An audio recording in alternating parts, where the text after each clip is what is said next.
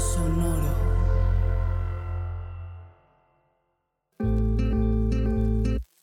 Yo soy Paola Aguilar Y yo soy César Galicia, y esto es Coger Rico y Amar Bonito el espacio donde repensamos las formas en que amamos, cogemos y nos relacionamos.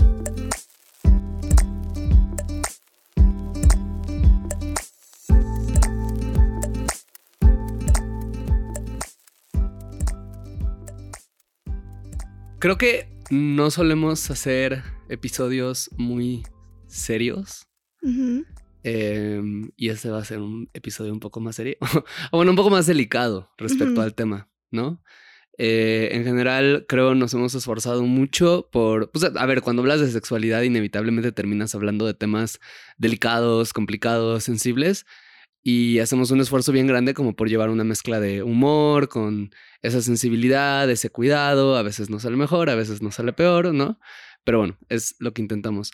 Pero pues este episodio, eh, desde el título, pues va a ser un poco más denso. Entonces, como eh, vamos a cuidar mucho esa parte, ¿no? Eh, vamos a hacerlo mejor porque salga bien. Y pues nada, ¿no? Dar una pequeña advertencia de contenido, de que en este episodio, pues vamos a hablar de grooming, vamos a hablar de pederastia, vamos a hablar de relaciones eh, abusivas entre personas mayores de edad, personas menores de edad. Eh, y bueno, ¿no? De lo que vamos a hablar en este episodio en particular es de el podcast de Florencia Guillot.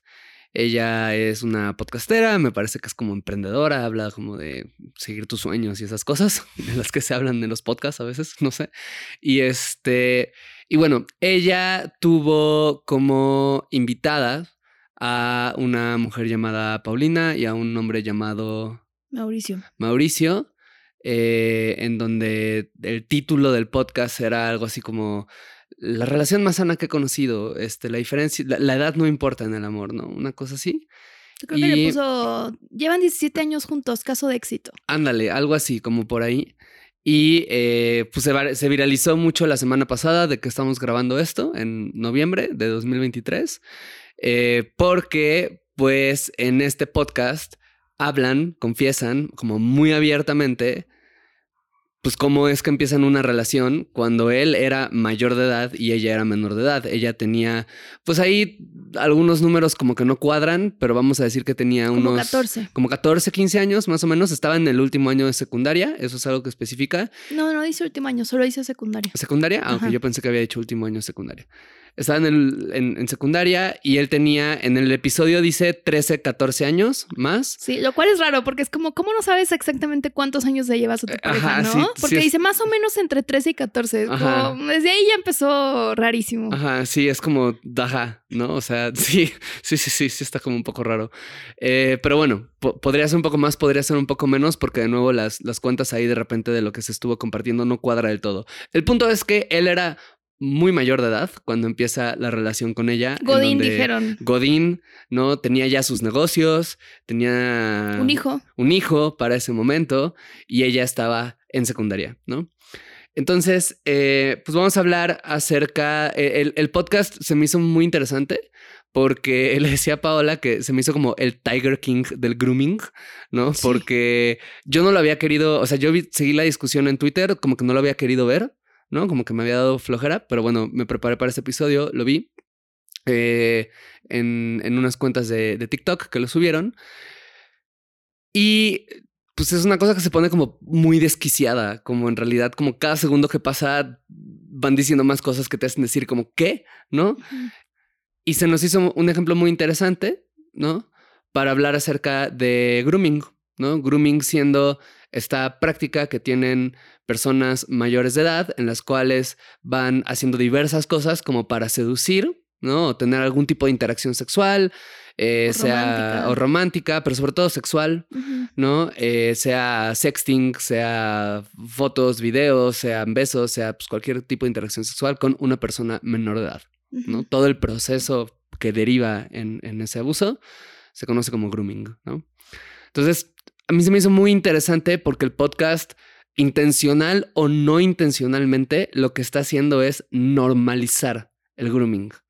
¿no? Romantizado. Romantizarlo, ¿no? Lo está presentando justo como eso, un caso de éxito, ¿no? Una cosa como aspiracional y está presentando justo, pues, pues, pues en el testimonio tan abierto que dan en esta entrevista, pues casi que hablan paso por paso de cómo se fue normalizando. Entonces, todo esto contexto y preámbulo súper grande eh, es para decir, lo que vamos a hacer en este podcast, en este episodio, va a ser como intentar em, analizar punto por punto cómo es que este podcast, cómo este episodio en particular fue normalizando el grooming y cuáles fueron como las cuestiones socioculturales con las cuales se relaciona esta normalización, ¿no? O sea, cómo es que dialoga este podcast en específico, este caso en específico, con una cultura mucho más grande que tiene muy normalizada la pederastia, el grooming, este tipo de cuestiones, ¿no?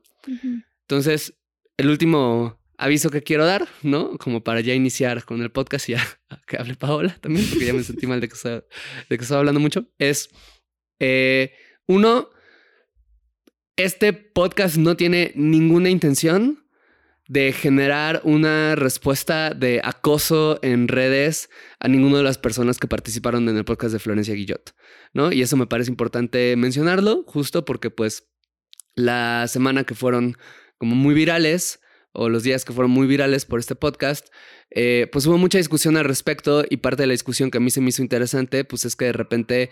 Eh, de repente lo que es una crítica muy pertinente hacia los creadores de contenido y el contenido que están normalizando y la manera en la que ese contenido puede llegar a normalizar cosas horribles como esto, eh, de repente dejó de ser una crítica y pasó a solamente ser como insultos. Sobre todo a, bueno, yo lo que vi a Paulina, esta chica. Claro.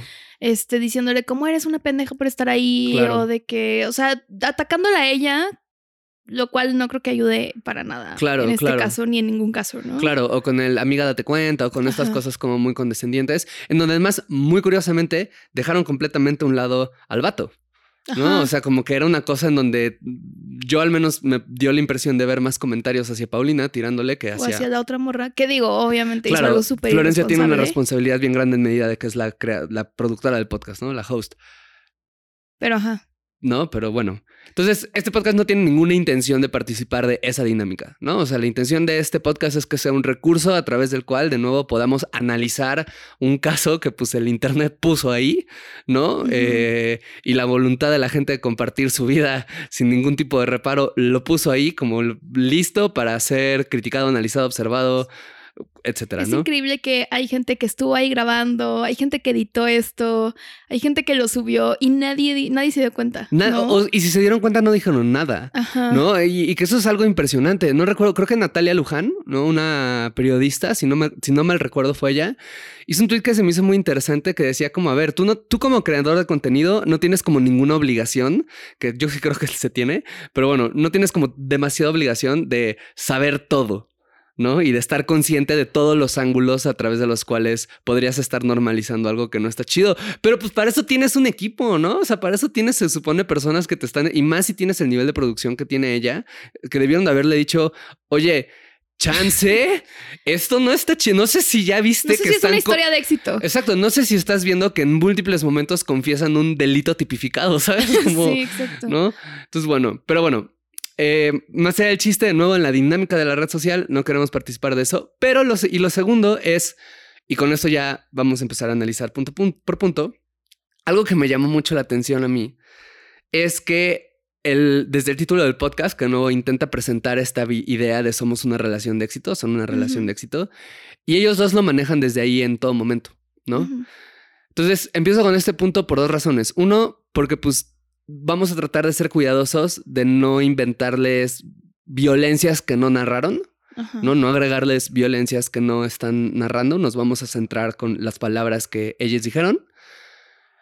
Pero también, porque ese es el primer punto para analizar, ¿no? O sea, cómo la primera cosa que se hace para normalizar el grooming en este episodio es justo intentar presentarlo como una historia de éxito.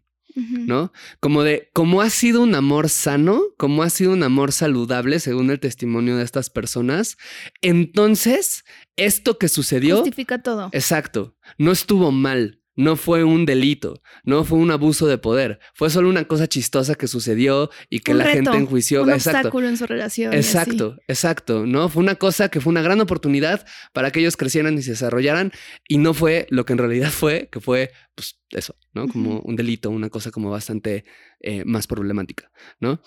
Y que eso me parece que es una cosa que, no, dialoga mucho, no sé tú qué piensas, que dialoga mucho con la manera en la que de repente eh, pensamos como el amor, ¿no? Como que tenemos ciertos criterios de éxito, ¿no? Y si se cumplen esos criterios de éxito, como que una relación dure muchos años, eh, como que haya buena relación entre las familias, como, o sea, cuando se cumplen esos criterios de éxito, de repente se ve, pues se ignoran como ciertas cosas que en nombre del amor se hacen, que están mal, ¿no? Que son horribles, que pueden ser problemáticas, peligrosas, violentas. No sé tú qué piensas.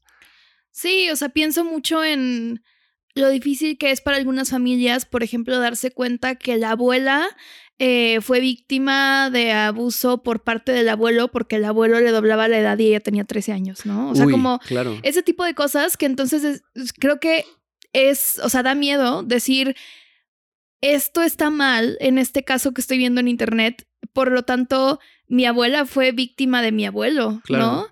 Eh, y por lo tanto ella no tuvo una adolescencia normal y por lo tanto, o sea, como que, ¿qué dice de mi familia? ¿No? Exacto. Esto. Y creo que de ahí puede venir también esta resistencia como a cuestionarlo, porque hay tantas historias de esto alrededor, incluso papás, mamás o lo que sea, que es como, quiero creer que hay una forma en la que esto puede salir bien. Claro. O sea, como no quiero creer que mi abuelo en realidad no, no ama a mi abuela. O, a lo mejor es que también es muy complejo, ¿no? A lo mejor sí hay amor de por medio, pero no borra el hecho de que inició de una forma bien turbia y que fue un delito, que en ese entonces no era un delito. Entonces también es otra cosa como, pues ha ido cambiando la forma en la que vemos esto, ¿no? O sea, como hace 100 años era mucho más normal y ahora ya estamos empezando a cuestionarlo, ¿no? Claro. Que bueno, antes de empezar, o sea, algo que se me hace muy interesante es ver, por ejemplo, TikToks o contenido de morras adolescentes ya nombrando esto, ¿sabes? Como que ya no solo las personas adultas diciendo, no hagas esto, no salgas con un güey mayor o qué pedo vatos que, eh, que están tirándole el pedo a morras que son menores y así, o sea, menores de edad, em, sino ya hay morras en secundaria, en prepa, que están haciendo ese contenido, ¿no? Como de, ah, ya me estoy dando cuenta que estos vatos, eh, está muy patético que anden con morras eh, de secundaria o de prepa y así, ellos siendo adultos, porque quiere decir que las morras de su edad no los están pelando, ¿no? Entonces me hace como también interesante que al rato podemos hablar de esto, pero mm, creo que las personas más jóvenes tienen más herramientas para cuestionarlo más allá de no lo hagas y ya porque, porque está mal, ¿no? Sino también que puedan ver por qué, porque es peligroso.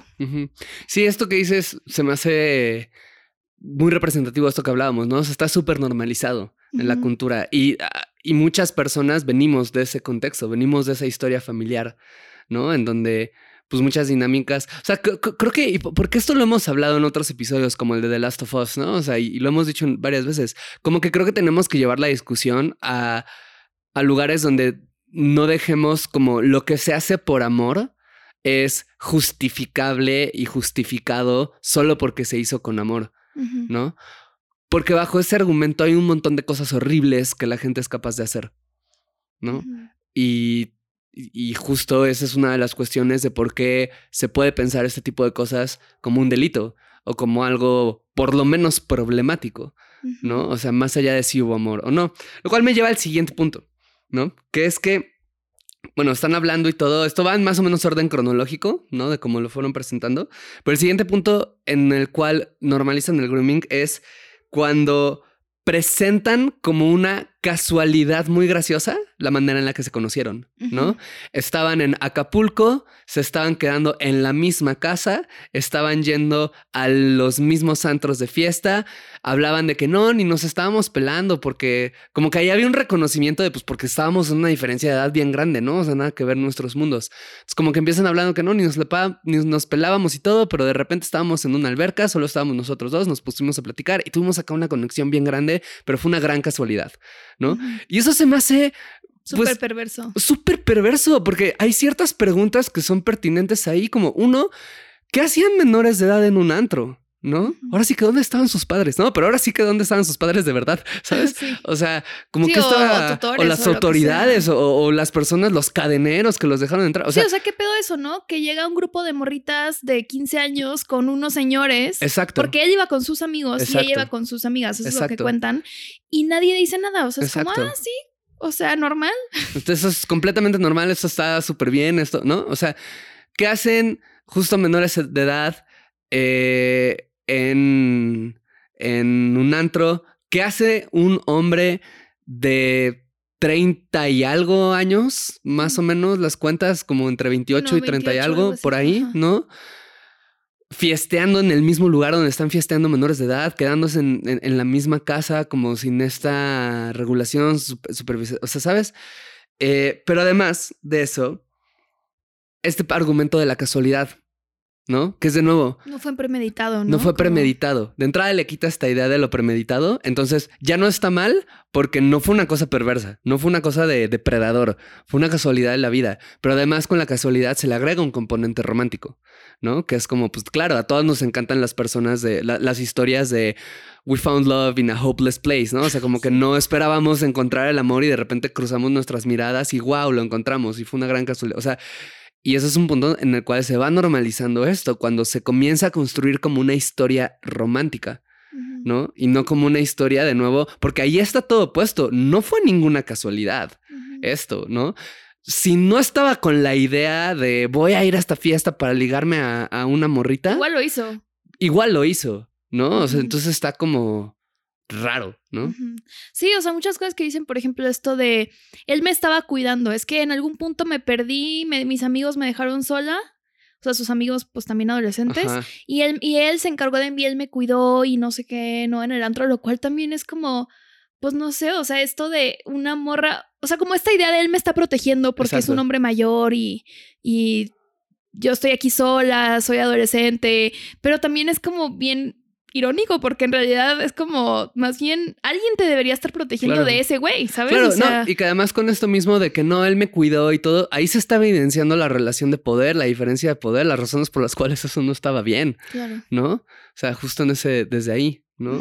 Eh, ah, la, idea esto que es otra cosa donde se va normalizando esto, ¿no? Digo, ahí sus amigas eran adolescentes, probablemente no sabían, sabían qué pedo, ¿no? Exacto, ¿no? Como esto no lo voy a decir como para juzgarlas a ellas, ¿no? Pero ahí se presenta, en el comportamiento de las amigas y de los amigos, se presenta la normalización también de esto, ¿no? De, pues vamos a dejar a esta persona, ¿no? Con este señor, ¿no? Como que en este contexto, en este ambiente, ¿no?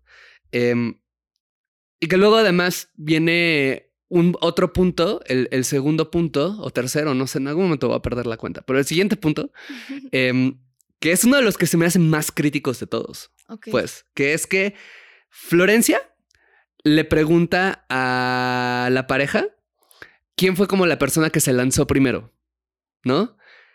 Y responden que fue Paulina, ¿no? Paulina fue un poco la que él, él ya se iba a ir, ¿no? Del lugar y Paulina fue la que le dijo quédate, Paulina fue la que lo besó primero, ¿no? Y entonces ahí como que de nuevo se va justificando y se va normalizando como, ah, esto no fue una cuestión de abuso, o no fue una cuestión. porque ella lo quiso. ella lo buscó, ¿no? Y que eso, pues, o sea, no tiene ningún sentido, ¿no? Porque el, el que una persona menor de edad invite a una persona mayor de edad a tener algún tipo de interacción sexual no lo justifica. No, no, no, no está bien. Y es, y es bien peligroso porque es un argumento que se utiliza. Hay muchas personas abusadoras que utilizan ese argumento como para intentarse lavar las manos, ¿no? Como si no tuvieran ellos capacidad de entender que no está bien. Sí, por ejemplo, que estábamos hace rato planeando este episodio y me decías que un amigo, Adrián Chávez, que dijo esto, ¿no?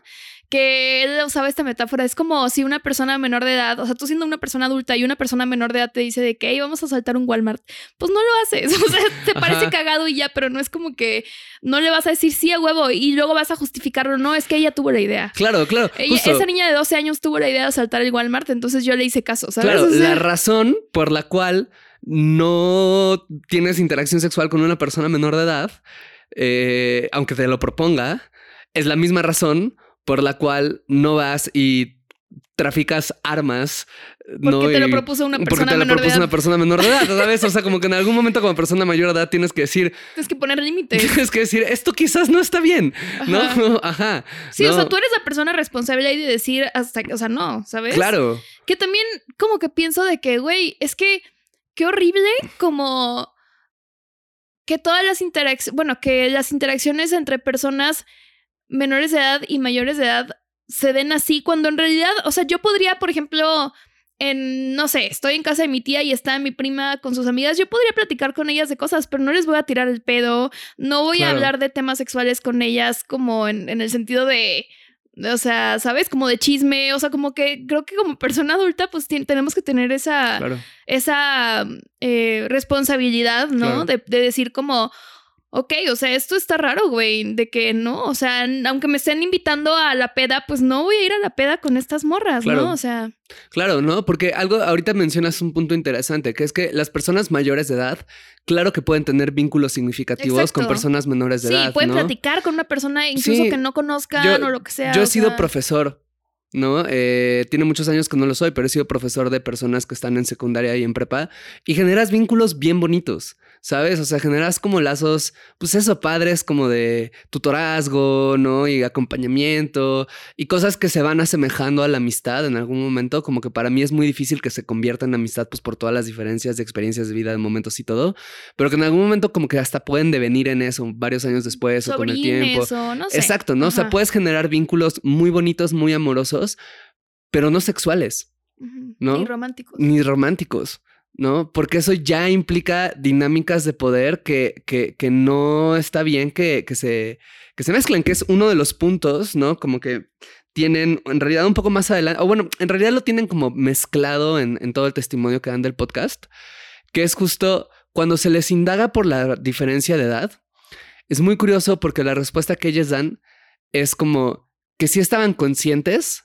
obviamente, de la diferencia, pero que la manera en la que se presentaba era como a través del, ay, ¿qué vamos a tener en común? Que era lo que su familia, o sea, las familias y los amigos les preguntaban justo, ay, pero ¿qué vas a tener en común con ese señor? ¿Qué vas a tener en común con esa eh, adolescente? ¿No? Y ese era el problema, al parecer, para la gente de alrededor. ¿no? No era eh, justo dinámicas de abuso de poder, no era eh, si la- las actitudes de nuevo predatorias que pudiera haber ahí, eh, no era el, el interrumpir una fase de desarrollo del, de- del adolescente. El problema era, ay, ¿de qué vas a hablar con ella si están en momentos distintos? ¿No? Sí. Y eso es otra cosa en la cual se normaliza, ¿no? Cuando se presenta esto como se banaliza. ¿Sabes? Es como, ajaja, nuestro problema no era, e- era nada más como que no, no teníamos mucho Y que como hablar. que además la gente no entendía porque Exacto. no estaba en nuestra relación y no estaba viviendo lo que estábamos viviendo, ¿no? Exacto. Como pinche gente prejuiciosa. Exacto, ¿no? Porque el siguiente punto para justificar eso es, porque obviamente si el problema es de qué van a hablar, ¿cómo justificas eso? Diciendo, pues es que sí tenemos temas de conversación, Porque porque, tenemos ¿qué una crees? conexión muy profunda. Y Y ella, es, muy, madura. madura para su edad. Justo. Exacto, exacto. Y ¿no? él además, porque es que todo, o sea, como él además lo que menciona ella es que él se veía muy joven, él no aparentaba la edad que tenía, ¿no? Ajá. Eh, y entonces también es como, pues es que da igual que el güey se vea de 18 años, o sea, el güey tiene un hijo y tiene 28, ¿sabes? O los que sean que tengan, ¿no? O sea, como que... em, pero siento que son estas cosas como para suavizarlo, ¿no? Como, pero es que no se notaba tanto. Pero es que, este, ella es muy madura. Eh, pero lo que pasa es que, ¿no? O sea, como que todas estas cosas que es evidente que están tratando de justificar algo, porque si no, no tendrían la necesidad de decir eso, ¿no? O sea, por ejemplo, igual en el podcast cuando pregunta la, pues esta morra, la entrevistadora, de que, ay, pero ya en serio, ¿no? ¿Cuántos, se, cuántos años se llevan? Y él dice así de que no vamos a dar números. O sea, él es el que responde y él dice, no, no vamos a hablar de eso. Más o Sí, menos. y lo presenta como un chiste, Ajá, además, ¿no? Como también como en esta cosa que jijiji, jajaja, no, esto no es un, ajá, es como, Sí, y pero al mismo tiempo, pues es como él lo está escondiendo deliberadamente. ¿Por qué? ¿Sabes? O sea, claro, y ella es la que dice, ay, bueno, no, no vamos a dar números, pero más o menos, bueno, yo imagínense que yo estaba en secundaria y que él estaba de Godín y no sé qué, ¿no? O sea, como que, em, pero a ver, o sea, si... Y luego más adelante hablan de que cuando ella le presenta a, a este güey al papá, le dice que tiene otra edad, ¿no? Eh, no dice cuánto, no, no menciona cuántos años le dijo el papá que tenía, pero sí le dice como que tiene menos, ¿no? Y es como, si tienes que mentirle a tu familia y a tu entorno respecto a la edad de esta persona, es porque hay algo turbio y como que intuyes que hay algo turbio, ¿no? Claro, o sea, creo que la única razón o la única circunstancia en la cual uno debería de mentir sobre la edad de su pareja es cuando está saliendo con un ser extradimensional, ¿no? Que es eterno, es, más eterno que el tiempo mismo y para el cual como todo lo que sucedió, todo lo que sucederá está pasando al mismo tiempo en, en el momento presente. Y entonces sí, pues le dices de casi ah, mi novio tiene 30 años, ¿no? Porque pues, no te vas a poner A, a, explicar el vacío cósmico del cual emanó esta entelequia extraña, ¿no? O sea, pero... Pero fuera de eso, o sea, eso, ¿no? O sea, está como bien, bien raro. Y eso, de nuevo, son maneras en las que se va justificando, como lo dices, ¿no? A través de el presentar la diferencia. O sea, sí reconocemos la diferencia de edad. De hecho, en, el, en la entrevista, él es el primero que lo saca, él es el primero que lo menciona, ¿no? Como diciendo, como, uy, bueno, ahí, ahí, te va. Bueno, se lo preguntan, ¿no? No, él, él lo ah, menciona. Ok. Él como que se adelanta, incluso hace un comentario así de que, bueno, pues ya vamos a hablar ah, de... sí, cierto, de que ya sé que van a preguntar esto, ¿no? Exacto, ¿no? Pero lo, es lo que dices, se menciona no como un tema de gravedad, se menciona como algo chistoso y luego, luego se le empieza a dar la vuelta con él. Él se veía muy joven, ella era muy madura para su edad, ella estaba ya pensando en estos temas, este, había una conexión increíble, ¿no? O sea, como lo romantizan en el sentido literal, lo van convirtiendo en una historia romántica para maquillar todas las otras cosas que pudieron haber pasado, porque además, o sea, pudieron haber pasado otras cosas, ¿no? se pudieron haber manifestado estas eh, diferencias de poder de, de, otras maneras que, bueno, pues no sabemos, ¿no? No están presentes en el podcast, entonces no vamos a especular, no las vamos a tocar, pero sí es un poco curioso cuando se presentan justo los relatos como muy cargados hacia el míralo como una historia romántica. ¿No? Esta cosa evidente, esta cosa que te está generando una comezón en la cabeza porque dices, híjole, algo acá veo raro. No, no es raro. Es chistoso. Es una Fue una casualidad. Fue una travesura. Fue algo que no esperábamos que sucediera. Exacto. ¿No? Exacto, exacto. Sí, que también me pone a pensar, o sea, ella también menciona en el podcast como de, ay, porque les pregunta esta morra Florencia, ¿no? De que, ¿y qué eh, cosas les atrajeron como de la otra persona, ¿no? Y ella menciona como, ay, pues es que a mí me daban mucha hueva los, los morritos de mi edad que solo hablaban de la peda y no sé qué, y de las niñas y así. Y él me hablaba de negocios y él me hablaba de que tenía una universidad y él me hablaba de estas cosas, de adultos, ¿no? Y él dice de que no, si es que los chavos a su edad están bien tetos. Ajá. Y las mujeres, y hasta él dice algo así como está comprobado científicamente o no sé qué, que las mujeres maduran más rápido. Ajá, falso. Este que también pienso mucho en este, o sea, regresando a esto que mencioné hace rato, como de estos discursos de de cómo se va romantizando como estas diferencias de poder en donde em, no es que no te consigas un güey de tu edad porque no vas a ver ni qué pedo o incluso sexualmente, ¿no? Como es que no va a tener experiencia, entonces tú necesitas a alguien que tenga mucha experiencia y te enseñe a coger y no sé qué, ¿no? O sea, y cómo o sea, tiene, tiene sentido que en esta cultura las morras, una morra de 14 años ve a un güey mucho mayor y diga, ah, no mames, ¿no? Qué chido, me va a cuidar, me va a proteger, este, eh, tiene estabilidad, esa es otra cosa, ¿no? Experiencia y estabilidad son como palabras que, que se mencionan mucho en torno a esto. Em, en lugar de pensar, ¿qué pedo con este fracasado que me está tirando el pedo, ¿no? O sea, que ya hay personas que, que lo piensan, pero, pero como que por ejemplo, las mamás diciéndote, no, no vayas a andar con un güey de tu edad, ¿no? Búscate uno que ya esté en la universidad o así. O sea, como que y entonces, por supuesto que vas a conocer a un güey así y vas a decir a huevo, ¿no? Como lo que me han dicho que necesito. Sí, hay, un momento, eso es parafraseando en el podcast, en donde le preguntan a ella como qué fue lo que le gustó de él y habla justo de esto, ¿no? De que sus metas y que hablaba que, sus negocios, o sea, ajá, como sus negocios, sus ideas, o como ella se centra mucho en lo profesional de él y que lo admiraba, ¿no? Que, que lo admiraba mucho y todo esto. Y a él cuando le preguntan, lo primero que alude es obviamente a su belleza física, ¿no? Porque todo esto que estás diciendo, pues obviamente dialoga con las... Eh, de nuevo, conecta con un problema más grande de género, ¿no? Que es justo como la manera en la cual se valora la belleza, la deseabilidad, lo valioso de una mujer es eh, a través de la juventud, ¿no? A través de la, la, que la juventud igual a belleza. Y la inexperiencia. La inexperiencia, la inocencia, este tipo de cuestiones, ¿no? En donde además hay como una versión, porque en algún momento ella habla acerca de que no, es que yo tengo amigas que sus esposos no las dejan trabajar en fin de semana, ¿no?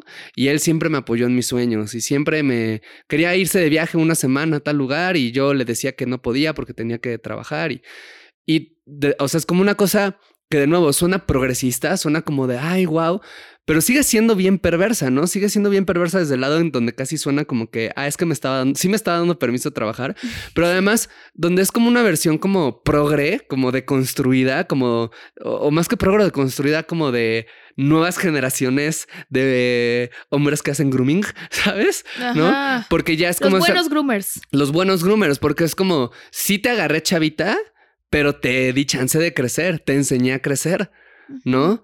Eh, te moldeé Esperé como... que tuvieras 18 años para, que te salieras de la casa, ¿no?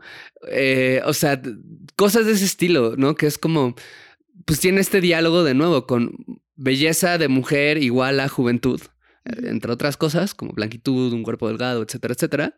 Y atractivo de un hombre igual a poder, ¿no? Y que eso es algo que, que, se manifiesta en esto que dices, ¿no? Como de no andes con el chavito teto de tu edad, anda con mejor con el güey que tiene poder, porque eso es lo que lo hace atractivo. Te va a enseñar cosas. Claro, que hay, hay un momento que además me da mucha risa, en donde justo él, él, dice de ella, ¿no? Como, si es que en cuanto la conocí, nunca dije, estoy platicando con una chavita. ¿No? Siempre fue madura y ella, ella dice algo como, si es que yo hablaba con él y pensaba que tiene alma de joven, no estoy platicando con un señor. Y es un pensamiento muy gracioso, ¿sabes? Porque yo, por ejemplo, contigo, Paola, yo nunca he platicado contigo y he pensado, wow, no estoy platicando con una chavita. ¿Sabes por qué? Porque no soy una chavita. Exacto, ¿sabes?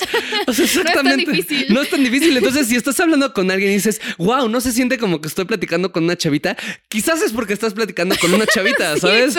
no, como. El güey, cuando menciona esto de cuando se conocieron, dice, era una mujer muy no sé qué. Es como, güey, no era una mujer, era una niña. Claro. O sea, era un adolescente. Claro, claro. Que también es bien turbio porque es como él sabe que, que, que, estaría mal decirlo, ¿sabes? O sea, decir, ay, era una niña muy no sé qué, la gente se, escandalizaría, pero nada más de cambia mujer y, ah, bueno, pero él veía una mujer, él no veía una niña. Claro, claro, y de nuevo, estas cosas, ¿no? El lenguaje, esto de, no, yo me esperé hasta que ella hiciera algo, ¿no? Yo veía una mujer, no veía una niña. Hay otro momento donde él habla de que eh, se, se quedaron juntos un día, ¿no? O dos, no sé, pero en algún momento que estaban juntos, eh tengo idea, esto no lo recuerdo exactamente, tengo idea como que Florencia dice algo, como, como que le pregunta a él si pasó algo, no recuerdo muy bien, pero él responde como que él a ella no le dio ni medio beso en el cachete. ¿No? Porque era un caballero. Porque dijo, no, es que yo soy demasiado respetuoso. el groomer, dijo el groomer. Dijo el groomer, ¿no? Entonces, ajá, ¿no? O sea, como, como, de nuevo, maneras en las que se va normalizando esto, ¿no? A través de justo construir la idea, presentar a la potencial figura eh, violenta, diagonal, abusadora, diagonal, problemática, diagonal, delincuente, no sé, o sea, pero, presentar a esta potencial figura como alguien que en realidad estaba como muy, estaba tan consciente de lo que estaba haciendo que encontró todas las formas en las cuales podía decir, pero es que yo no estaba haciendo nada malo. No se sentía como una chavita, ella fue la que me besó, yo no hubiera sido capaz de hacer un movimiento antes, yo me iba a ir, pero ella me pidió, yo la cuidé cuando se quedó sola con sus amigos, ¿no? O sea, yo le he ayudado a crecer. ¿no? Yo le, en algún momento hablan de alguna oportunidad laboral como que él le presentó a ella o él le facilitó a ella, ¿no? O sea, como que va presentando esta idea de, pues, yo en realidad la vi como vulnerable, cuidado y todo, y yo no la, yo no le hice nada malo, ¿no? Y de nuevo, puede que sea verdad, ¿sabes? O sea, si nos quedamos con su testimonio, puede que sea verdad. ¿Qué cosa? La parte como en que no hubo una violencia agregada. Ah, ok. ¿No? La parte en donde nunca manipuló de maneras como muy extremas o violentas. O sea, eso puede que sea verdad, ¿no? Como que no quita el hecho de que lo que sucedió previamente la manera en la que se conocieron y una parte de su relación fue una relación, eso, ¿no? Pues donde hubo grooming, donde hubo... Estupro. Exacto. Sí, porque además, incluso o sea, creo que también lo manejan, como dices tú, muy desde ella pudo realizarse profesionalmente, ¿no? Como que esta relación no me impidió hacer nada de lo que yo quería hacer, ¿no? Pero también luego le preguntan como, bueno, le pregunta justo a esta morra, bueno, pero ¿no te perdiste de algo o así? Y ella menciona como, bueno, tal vez lo único es que cuando mis amigas estaban yendo a intercambio, pues yo no me fui porque yo no quería dejar como a este güey, ¿no? Entonces, pues bueno, no tuve esa experiencia y todo, que es como, también, o sea, obviamente ella vivió una adolescencia bien distinta a sus amigas que no andaban con señores, ¿no? O sea, como que eh, si hay algo, si hay cosas que de las que inevitablemente te pierdes si estás fuera de, de eso, ¿no? Y, y, más bien estás teniendo como estas responsabilidades, ¿no? O sea, por ejemplo, conocer al hijo de este güey, claro. que es como, bueno, a lo mejor no eres tú la mamá, pero si hay un rol de madrastra, de madrastra ahí, ¿no? O sea, entonces Em, ese tipo de cosas que independientemente de que no haya habido otras violencias agregadas, eh, o sea, por ejemplo, no sé, violencia física o cosas así, ya esto es un abuso, ¿no? Porque es como eh, si interrumpes el proceso de esa persona, em, de, o sea, si le impides tener una adolescencia normal, digamos. Claro. Claro, claro, ¿no? Fíjate que este punto que mencionas es bien interesante porque se podría elaborar el caso ¿no? Como de decir, bueno, pero ¿qué hay como de la autonomía de ella? ¿No? O sea, porque ella, ella sí especifica, lo dice muy claramente parafraseando, como dice, puede que sí me haya perdido de cosas, pero como que no me faltaron. ¿no? o sea, yo lo decidí. Yo lo decidí. Entonces podría dar ese argumento, ¿no? Creo que obviamente la voz del adolescente tiene ahí algo de válido, ¿no? O sea, en, en, el sentido en el que, pues, en efecto, ¿no? Está haciendo primeros ejercicios adultos de autonomía, etc. La cuestión con la adolescencia es que es, es, muy difícil de pensar, de problematizar, de entender, porque son personas que van justo con una autonomía progresiva, o sea, va, se va desarrollando esa capacidad de tomar, decisiones, pero al mismo tiempo son personas que para todos los fines, ¿no? Y más en el contexto en el que ella estaba, ¿no? Porque puede que hayan otros contextos donde sea otra cosa, ¿no? Pero en el contexto donde ella estaba, pues son dependientes de sus padres. Son dependientes de un contexto en donde los adultos los están cuidando. Entonces, esa autonomía, esa capacidad de decisión, pues está limitada. Está limitada por el contexto, está limitada por la etapa del desarrollo, está limitada hasta por la, el desarrollo neuronal, ¿no? Que es algo que también está. Que la corteza prefrontal. No está completamente desarrollada en adolescentes y por eso muchas decisiones que toman en ocasiones tienden a ser como impulsivas, tienden a ser no muy pensadas, tienden a tener una capacidad de juicio, pues todavía no completamente desarrollada, esto no es demeritando de nuevo ningún adolescente, solo algo que es, están creciendo, se están desarrollando, ¿no? Sí, todos pasamos por eso. Claro, ¿no? Y algunos nos quedamos ahí, ¿no? Pero este, pero la idea de esto es como decir, creo que hay que problematizar más allá el consentimiento, ¿no? En estas cuestiones. Porque no, otra manera en la que se normaliza el grooming, o más bien de estas maneras que estamos hablando, pues tiene que ver justo con esta idea de darle un peso a la decisión de la persona menor de edad que no tiene. ¿No? Porque no tiene esa capacidad completamente desarrollada para entender todo lo que está sucediendo y porque además la dinámica de diferencia de poder pues claramente lo altera y las dinámicas de género distintas claramente alteran esta decisión y las expectativas que hay claramente lo alteran, ¿no? O sea, es algo que se vuelve bien complicado. Hay, hay, hay otro momento que a mí se me hace muy gracioso, en donde... Comedia involuntaria. Pues es que hay muchos momentos de comedia involuntaria. en donde él justo habla de esto, ¿no? De que dice, es que las mujeres maduran mucho más rápido. Eh, los chavitos somos muy tetos a esa edad. Eso ayuda a esta identificación como de ella a él, ¿no? Que es algo que ya hemos tocado. De entrada a, las mujeres no maduran más rápido que los hombres, ¿no? no falso. Tal vez nos dan más herramientas emocionales, pero no quiere decir que seamos más maduras. Uno, les dan más herramientas emocionales. Dos, la educación que suelen tener las mujeres muchas veces privilegia ciertas cosas que solemos pensar como madurez, ¿no? O sea, eh, no ser tan impulsivas vocalmente con el ruido, con el cuerpo. ¿No? Entonces los hombres están ah, pegándose en el salón y entonces da la, da la, la apariencia que son unos brutos, ¿no? Con animales que solo se están pegando y las mujeres están como sentadas, dibujando o leyendo o platicando. No eso- todas, obvio. No todas, Ajá, pero, ajá. pero estereotípicamente es lo que se enseña y entonces da la impresión que son más maduras, ¿no? A los hombres se les conceden más permisos como para no... Eso, como... No ser tan responsables. ¿no? Exacto. Incluso. Exacto, no ser tan responsables de los que se le concede a las mujeres, estereotípicamente, no en todos los casos, etcétera. Entonces, es, es- este es una ilusión. Pero además, ¿no?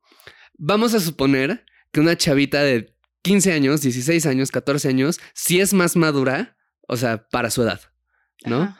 Es más madura ¿por qué? ¿Uno o dos años? ¿Sabes?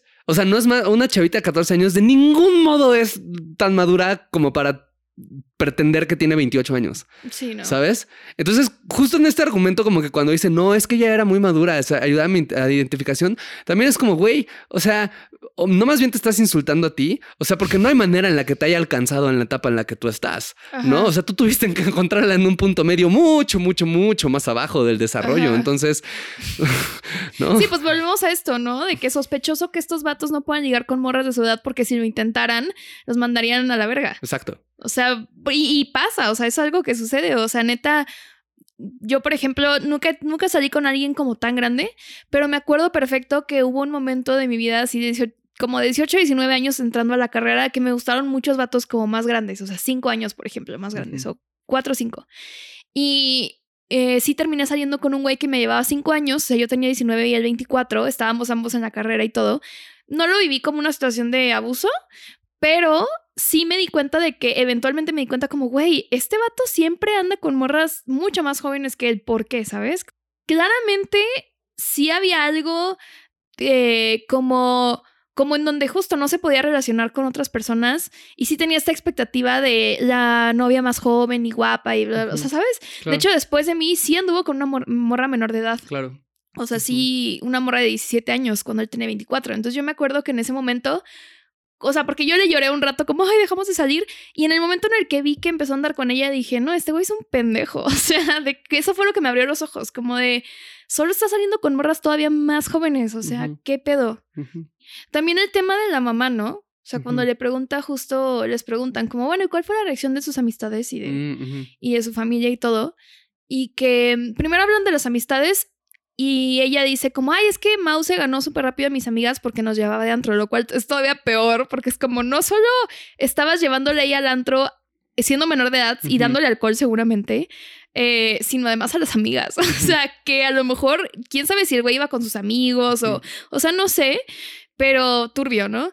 Pero luego eh, dice él como, ay, mis amigos sí se sacaron mucho de pedo y hasta me dijeron de que todo bien, es todo bien en tu cabeza. O sea, como, ¿qué pedo que andas con una niña y no sé qué? O sea, como, me sorprende que neta estas, o sea, puedan decir estas cosas así tan abiertamente, ridiculizándolo, ¿sabes? Como, ay, mis amigos que, mm, ja, ja, me, me hacían estos comentarios, ¿no? Cuando es como, güey, los amigos claramente estaban viendo algo alarmante ahí, ¿sabes? O sea, no es un chiste ese pedo.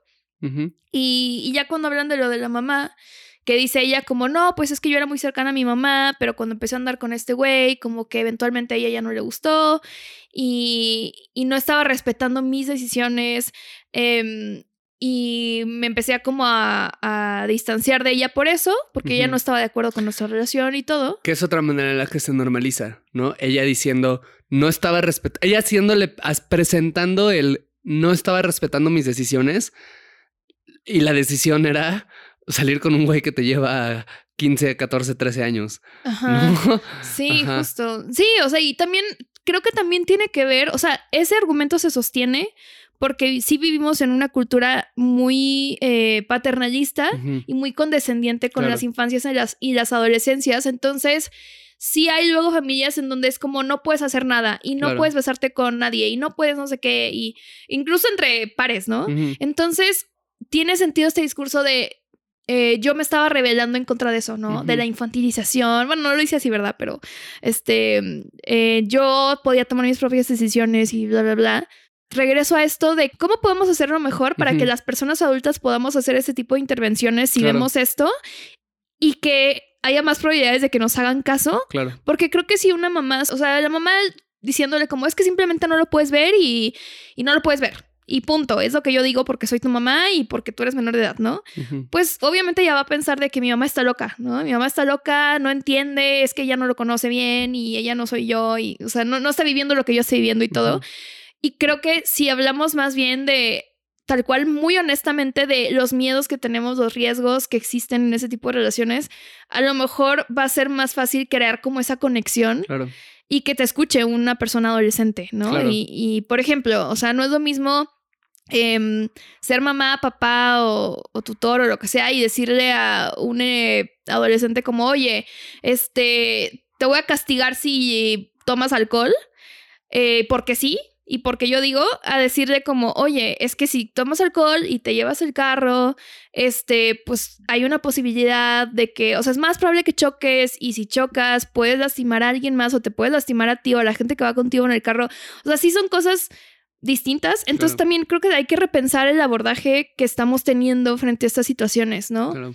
Em, sí. Tú, tú me preguntabas hace rato que estábamos planeando el episodio, como qué le, cómo presentarle esta idea de que pues está mal a alguien que está convencido que no. ¿No? Como a, una mamá, por ejemplo, que dice como, no, no, no hay problema, ¿no? Y algo que te decía era que justo es como una de las razones por las cuales todo esto es muy, muy problemático es porque son toda la cuestión como cultural que está detrás, que sostiene esto, también sostiene dinámicas extremadamente violentas, extremadamente horribles, como puede ser, por ejemplo, la trata de personas, ¿no? Se sabe, está documentadísimo que en el fenómeno de la trata no siempre es como algunas personas podrían imaginarlo, como que va una chavita caminando por la calle y llega una persona y la mete a su carro y, ¿no?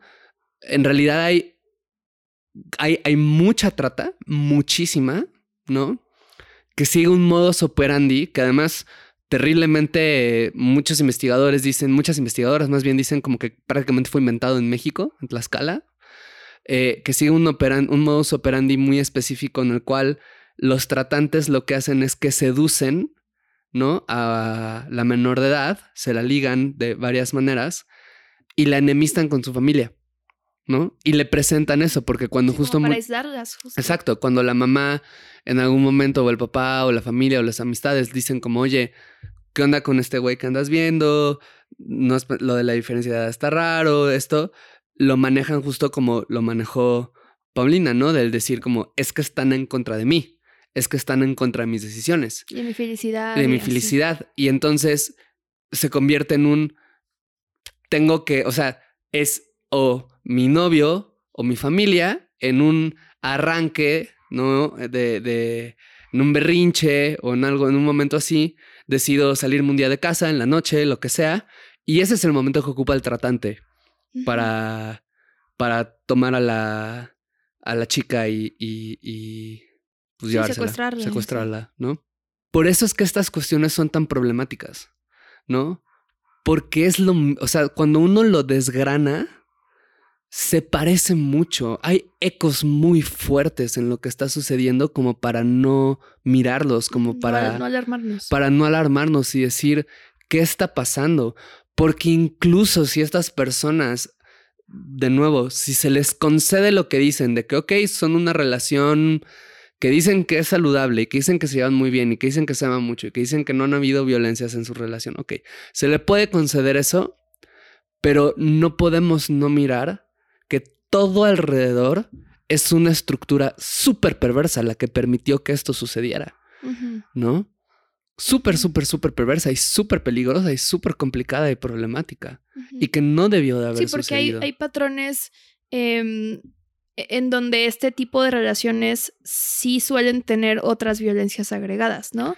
Implícitas o explícitas. O sea, por ejemplo, eh, no, pero yo estoy decidiendo esto. Bueno, pero también si te saliste de tu casa a los 18 años y te llevas súper mal con tu mamá y estás medio aislada de tu familia y tus amigas no se identifican contigo y todo esto, obviamente te vas quedando sola. Tienes obviamente un vínculo súper profundo con esta persona, Porque, a ver, o sea, sabemos cómo son los vínculos en la adolescencia y son bien intensos, ¿no? Y si además hay una relación de poder y es una persona que te paga cosas, por ejemplo, porque tú no tienes dinero, ¿no?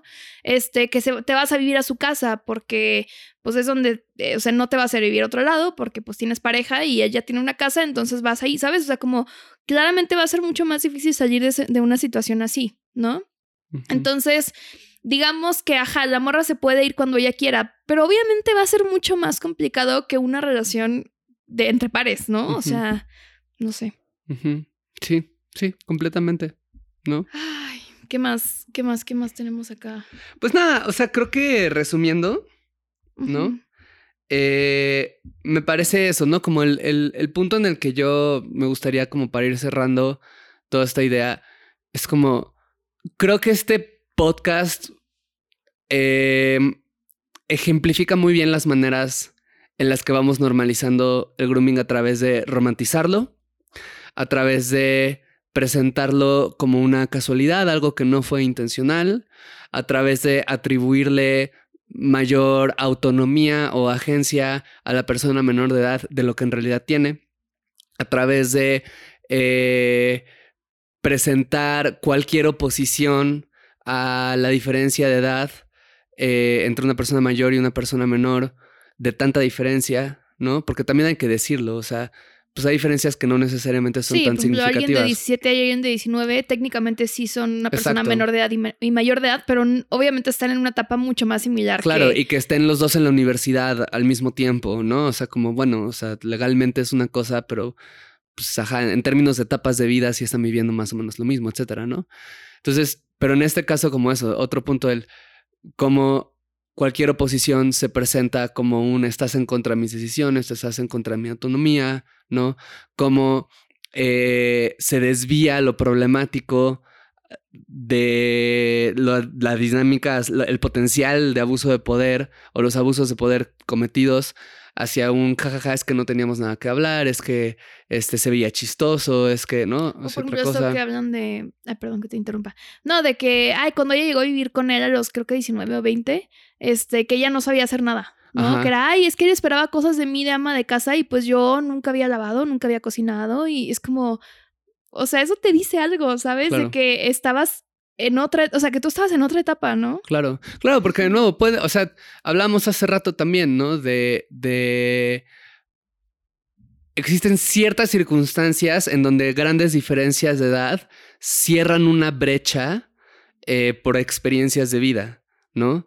Entonces pon tú una persona que ha tenido que trabajar desde la adolescencia y que vive sola con sus propios recursos, etcétera, y tiene 18 años y inicia una relación con una persona 10 años mayor.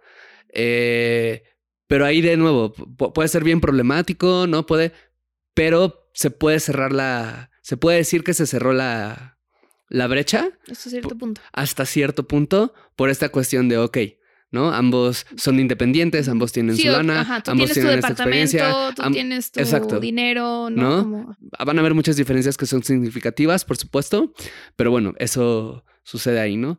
Eh, pero pues eso, estamos hablando de una chavita que estaba yendo a fiestear a Acapulco a los 15 años y que a los 20 años no sabía cómo usar una lavadora, ¿no?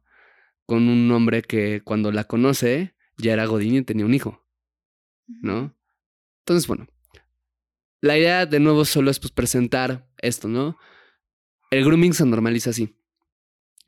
Eh, y es un tipo de violencia como muy específica no muy particular, no es más que específica, es muy particular desde mi perspectiva, porque encuentra muchas maneras de maquillarse, ¿no? Y que dialogan directamente con una sociedad súper patriarcal, ¿no? Que ve a las mujeres como objetos de consumo para los hombres, ¿no? Que ve la juventud como el máximo valor que puede tener una mujer, que ve a la mujer como una manera de probar el valor de un hombre, ¿no? Y que cuando se establece este diálogo, pues es fácil entender por qué sucede un, ejemplo como en el cual estas tres personas estaban hablando de esto públicamente en un podcast, ¿no? En donde lo que dice es nadie lo cuestionó, en algún momento se publicó eh, y hasta que no hay una reacción en redes, había gente que pensaba como, esto está bien, esto es normal, esto es de hecho una gran historia de amor. Sí, de hecho, en estos videos en YouTube, en TikTok, vi gente comentando, mujeres, por ejemplo, como, entonces está mal si yo tengo 17 y mi novio tiene 25, porque, o sea, como, no sé si eran comentarios reales, yo me imagino que sí, algunos, pero sí, o sea, gente apenas dándose cuenta como, ok, entonces tal vez sí está raro que este güey me esté tirando el pedo, ¿no? Y se me hace muy importante hablar de esto. Y también algo que me parece igual muy, muy, muy importante, perdón, ¿ibas a decir algo más? Ah, bueno. Eh, es no imponerle etiquetas a la gente. Por ejemplo, gente haciendo videos de esta morra es víctima de este güey y no sé qué. Y es como, tú no, tú no tienes derecho de, de, adjudicarle esa etiqueta a una morra que no conoces en internet.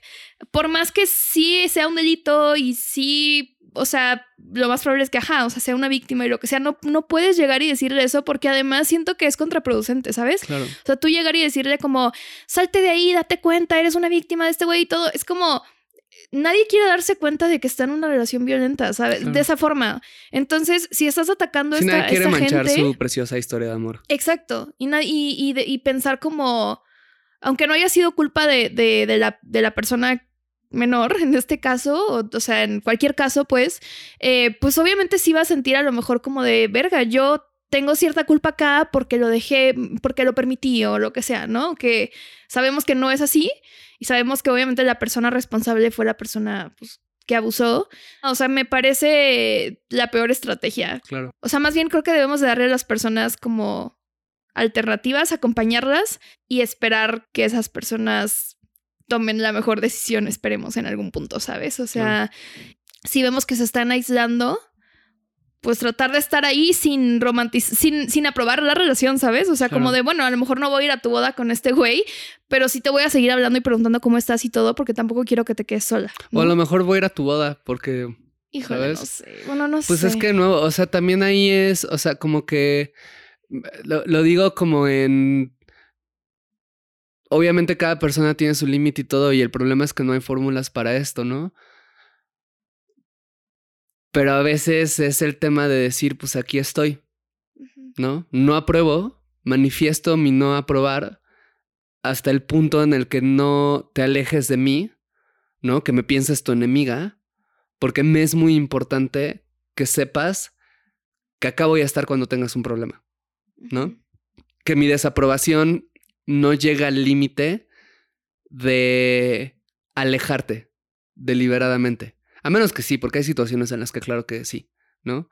Pero cuando se ve a una persona que está siendo víctima de algún tipo de violencia de este estilo, creo que hay ocasiones en las cuales vale la pena intentar encontrar este punto fino y muy delicado de no, claro, no decir apoyo tu relación, uh -huh. pero decir estoy acá.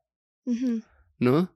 Eh, y digo lo de la boda porque pues la boda es un gesto bien simbólico, ¿no? Uh -huh. Que hay muchas personas, o sea, claro, se podría pensar como el, ah, es que yo no estuve ahí porque, o sea, como... Como una decisión. Como una decisión una para, para una postura política y al mismo tiempo otras personas lo pueden pensar como, esta fue, la, esta fue la cosa que me hizo saber que no estabas conmigo y que no me ibas a apoyar y entonces adiós de mi vida y todo, y pum, me quedo, todavía te alejo todavía más, ¿no? Entonces -huh. es como complejo, ¿sabes? O sea, no, no, no me quiero meter demasiado en eso. Pero solo es decir, creo que tienes mucha razón en lo que dices, ¿no? O sea, lo más importante es que si estamos viendo a personas en esta situación, lo más importante es no alimentar su aislamiento, comillas, voluntario, uh -huh. ¿no? Porque es probable que suceda.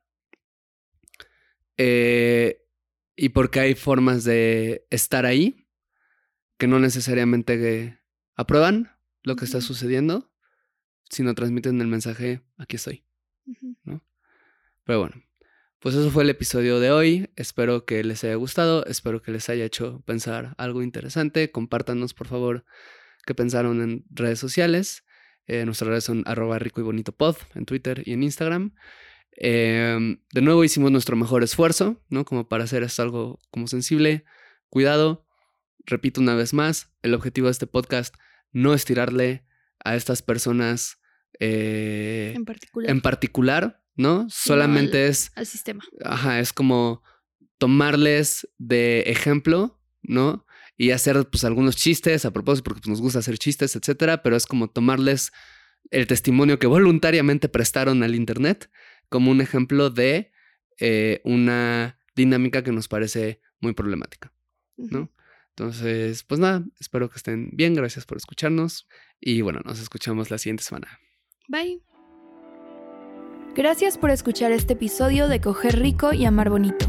Síguenos en TikTok, Instagram y Twitter en arroba rico y bonito pod. A mí en arroba paola-aguilar-r.